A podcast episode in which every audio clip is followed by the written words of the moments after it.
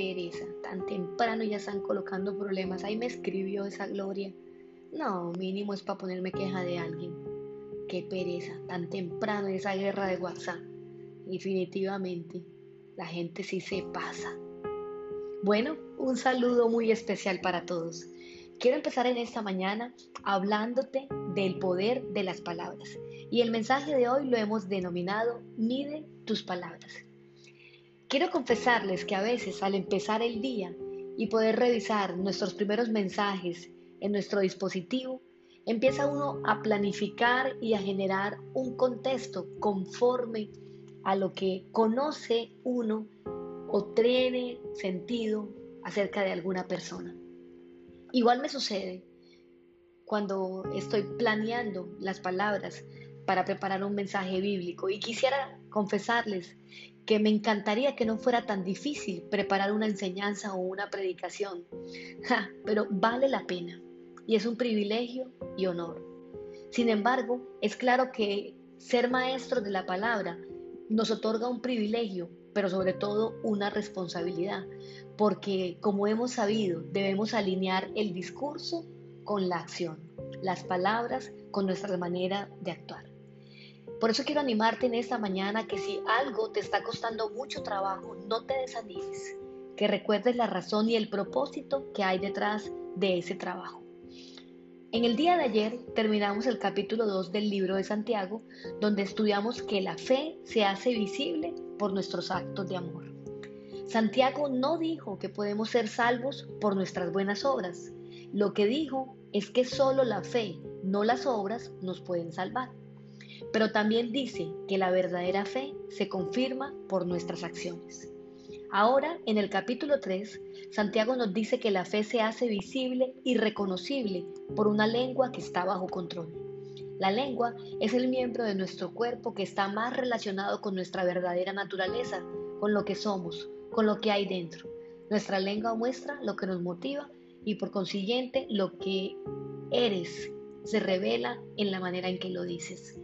Leamos Santiago 3.1. Amados hermanos, no muchos deberían llegar a ser maestros en la iglesia, porque los que enseñamos seremos juzgados de una manera más estricta. Es cierto que todos cometemos muchos errores, pues si pudiéramos dominar la lengua seríamos perfectos, capaces de, controlarlos, de controlarnos en todo sentido. Podemos hacer que un caballo vaya a donde queramos si le ponemos un pequeño freno en la boca. También un pequeño timón hace que un enorme barco gire a donde desee el capitán. Por fuertes que sean los vientos.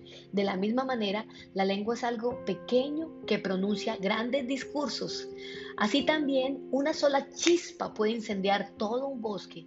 De todas las partes del cuerpo, la lengua es una llama de fuego, es un mundo entero de maldad que corrompe todo el cuerpo, puede incendiar toda la vida, porque el infierno mismo la enciende. El ser humano puede domar toda clase de animales, aves, reptiles y peces, pero nadie puede domar la lengua. Es maligna e incansable, llena de veneno mortal. A veces alaba a nuestro Señor y Padre y otras veces maldice a quienes Dios creó a su propia imagen. Y, así la bendición y la maldición salen de la misma boca. Sin duda, hermanos míos, eso no está bien. ¿Acaso puede brotar de una misma manantial agua dulce y agua amarga? ¿Acaso una higuera puede dar aceitunas o una vid higos? No, como tampoco puede uno sacar agua dulce de una manantial salado. Pues bien, como vemos aquí, la Biblia enfatiza que lo que decimos es una indicación precisa de lo que hay en nuestro corazón. Si tus palabras bendicen y animan a otros, dan testimonio de un corazón compasivo la manera en que dices las cosas también revela lo que hay en tu corazón. Debemos aprender a hablar. Si tienes problemas con el dominio de tu cuerpo, medita si no es porque debes dominar tu lengua, lo que hablas. Estos ejemplos nos muestran que algo pequeño es capaz de gobernar algo muy grande, tal como la boca. Las palabras son capaces de dominar personas, eventos y naciones.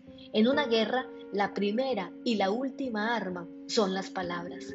Sobre conversaciones se levantan culturas. La escritura relaciona las palabras con el dominio del cuerpo y tiene fundamento científico, ya que los neurocirujanos han descubierto que el centro cerebral del habla controla el resto de funciones del cuerpo. Dios nos dejó el habla como un instrumento de edificación para que podamos ejercer dominio sobre nosotros mismos. No es casualidad que Él, que nuestro Dios, lo haya creado todo a partir de su palabra. Así que propongámonos cambiar nuestra forma de hablar.